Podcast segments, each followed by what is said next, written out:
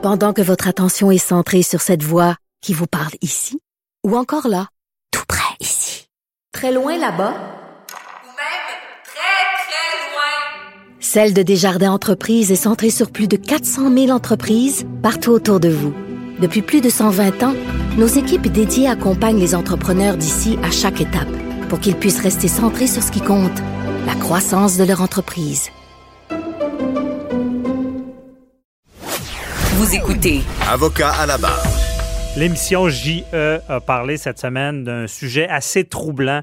On pense à la pandémie, euh, mais l'émission s'appelle Les oubliés et c'est un bon titre parce que oui, la pandémie, oui, il faut combattre le virus, mais il y a des gens qui, qui ont des problèmes de santé mentale et ces gens-là euh, ont la vie beaucoup plus difficile. Penser à un confinement, penser à ne pas voir ses proches.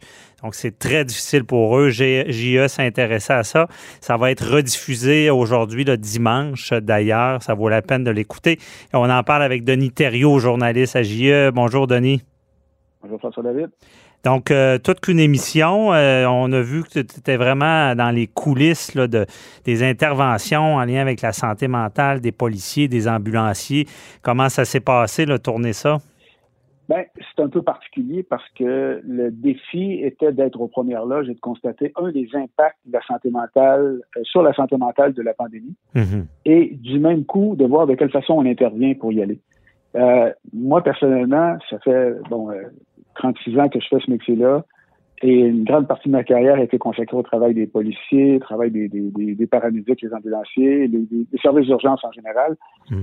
Euh, mais ce que j'ai vu là m'a très étonné parce que, puis on me l'avait dit euh, d'ailleurs, euh, euh, j'avais fait un tournage par le passé, puis j'étais à la Nicolet, on m'avait dit, ouais, mais le vrai, la vraie préoccupation euh, pour les policiers, puis tous ceux qui interviennent en urgence, c'est la santé mentale. OK. Puis depuis ce temps-là, ça m'interpellait. Puis on, on me parlait de formation spéciale qu'il y avait pour ça.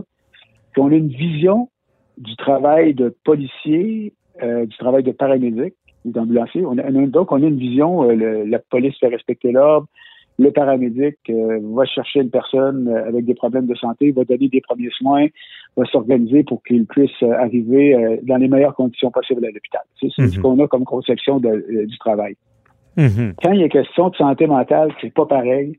Ils, discutent avec les gens. c'est de la- c'est- ils sont ils sont presque des psychologues. euh, Ouais. Ils tentent de les raisonner. Ça prend plus de temps. Euh, les approches sont différentes. Euh, c'est pas une approche répressive qu'il faut avoir. faut être à l'écoute. Puis euh, moi, j'ai autres avec les policiers de Saint-Jean-sur-Richelieu, ce que je trouvais fascinant, c'est l'approche qu'ils ont. Ils écoutent, ils les mettent en contact avec le centre de crise. Ça veut dire que la, la- la police arrive à la maison, il y a quelqu'un en crise pour une question de santé mentale. On prend le téléphone dans les cinq premières minutes, On appelle le centre de crise, puis on dit prenez le téléphone, il y a quelqu'un qui va vous parler au centre de crise. Et là, au centre de crise, ils font l'évaluation. Ils jasent avec. Ils- Ah, ouais. S'il y a un risque, il y a un danger, on oblige à amener à l'hôpital. Sinon, ça peut se régler là. Puis des fois, ça se règle sans les paramédics, sans juste la police va régler la question. Mais, mais le centre de crise, c'est des gens mieux spécialisés pour intervenir avec ces, ces gens-là? Oui, ben, c'est exactement. Ben, ce qu'on appelle le centre de crise, dans le fond, c'est le centre de, de, euh, pour le, de, de prévention, crise et prévention du suicide. OK.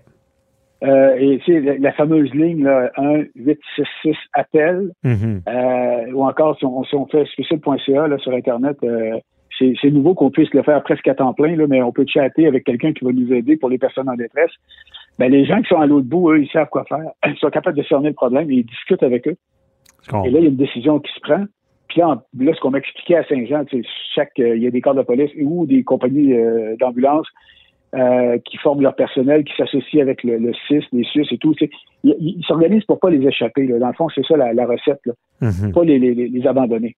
Mais si on revient avec la pandémie, ben, euh, on voulait savoir. Au début, c'était pas évident parce que tu dis bon, c'est quoi l'impact sur la pandémie? Tu sais, on, on commence à faire, à faire la recherche, puis on regarde un peu, puis là, il y a sais, comme euh, des fois on entend M. Legault puis euh, M. Arruda dans la conférence de presse, il y a un tableau de bord ou un tableau indicateur, puis là, il y a des bon.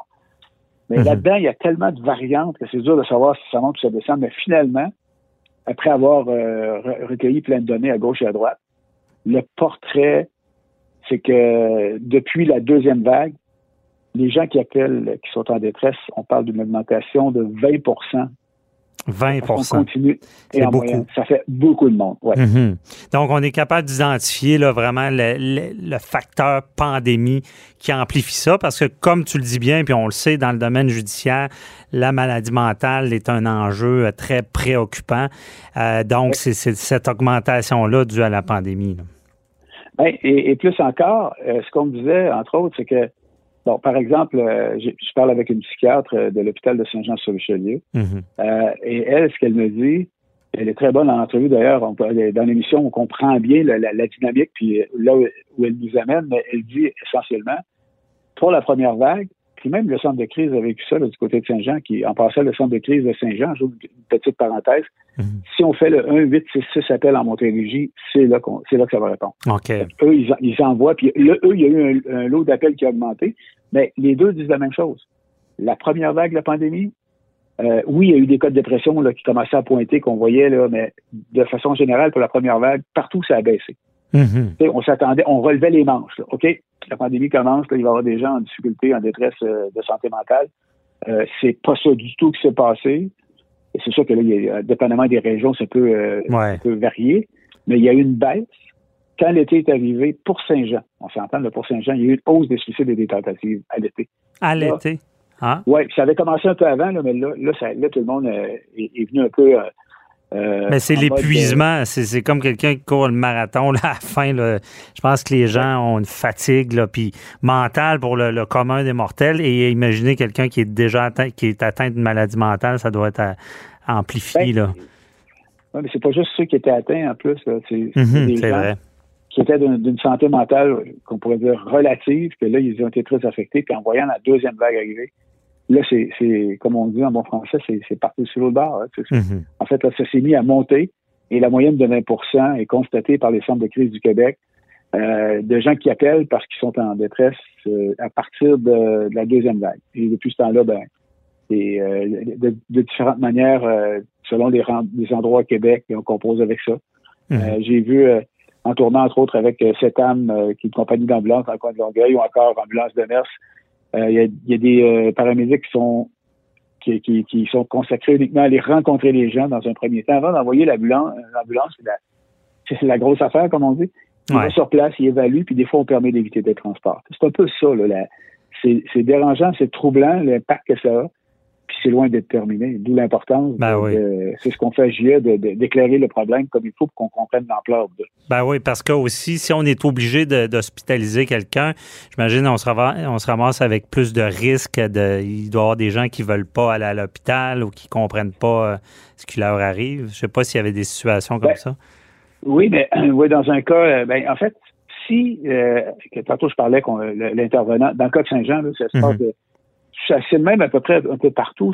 Il y a différentes façons de procéder, là, mais essentiellement, on doit établir si c'est un, un P38, là, si je me rappelle bien. Oui. C'est-à-dire c'est un article, un article de loi Mhm. qui fait en sorte qu'on va obliger la personne à aller se faire soigner à l'hôpital. Mais là, il faut ça. l'évaluer avant. Mhm. Mais ce qui était fascinant dans un cas auquel on a assisté, la dame représentait un risque pour elle-même. Elle avait des ciseaux. OK. Euh, et là, les policiers sont arrivés en premier. Les paramédics sont arrivés par la suite. Et dès le départ, ils ont commencé, on en est témoin de ça. Ils ont discuté. Et ce l'objectif des deux policiers de, de Saint-Jean-sur-Richelieu, qui étaient sur cette intervention-là, Mhm. c'est de faire en sorte que la dame en crise ou ben en crise, on s'entend, euh, Ouais. euh, qui, qui était au désespoir euh, très très avancé, euh, on voulait la convaincre d'elle-même de monter à bord de l'ambulance avec les paramédics et d'aller à l'hôpital pour se faire soigner, Mhm. non pas de l'obliger euh, à y aller avec le P38. Là, c'est beaucoup plus compliqué à gérer. Ils ont réussi à le faire. C'est À un bon. moment donné, ils ont, ils l'avaient convaincu. Ça, c'est pas dans l'émission, mais ils l'avaient convaincu. elle va à la salle de bain. Elle revient, elle dit, je veux plus y aller. Aïe, aïe. Pourquoi? Ben, c'est pas, elle dit parce que c'est Dieu qui me l'a dit. Bon. Ah, Fait que c'est- les, les, les, les agents sont confrontés à ça. Fait que là, il faut gérer ça. c'est Puis, Je délicat. dirais qu'ils le font bien. Là. Euh, moi, ce nous, ce qu'on a vu, ils sont à la hauteur. De toute façon, ça devient une- de- de- des questions de relations humaines et de compréhension. Puis, de, puis euh, c'est un, peu tout ça. Là, tu sais. puis Tu comprends. la réalité, la réalité, elle est là. Puis il faut, faut faire attention à ces gens-là. Mhm. Est-ce que tu sentais l'impact aussi sur la famille, les proches, ou euh, ça doit pas être évident pour eux aussi? Là? Euh, Euh, ben, hon- honnêtement, on n'est pas, je suis pas allé si loin parce OK. que on, on suivait les, les, euh, les, policiers et paramédics, mais Il faut comprendre que l'impact sur les services d'urgence, sur ces gens-là qui, sont euh, paramédics, ambulanciers ou, policiers, euh, eux, quand ils interviennent, à force d'être confrontés à cette situation-là, à un moment donné, euh, il y en a qui ont peut-être un peu plus besoin d'aide que d'autres. Mm-hmm. il y, a une travailleuse sociale qui, qui témoigne dans l'émission assez bien de la réalité. Elle dit quand quand les, les, gens qui sont dans les services d'urgence, bon, la police, ambulanciers, Mhm. Quand ils interviennent dans une situation normale, mettons un paramédic arrive dans une situation, un infarctus, il n'est pas concerné par la situation. Donc, il intervient, il opère, il fait ce qu'il a à faire, il sauve la vie du monsieur ou de la madame, il l'amène à l'hôpital, puis ça vient de finir. Ouais. Mais dans le cas de la pandémie, pour des questions de santé mentale, c'est que tout ce qui affecte la personne euh, qui est en crise, ben, ils sont touchés par ça aussi parce qu'ils le vivent aussi. Ouais.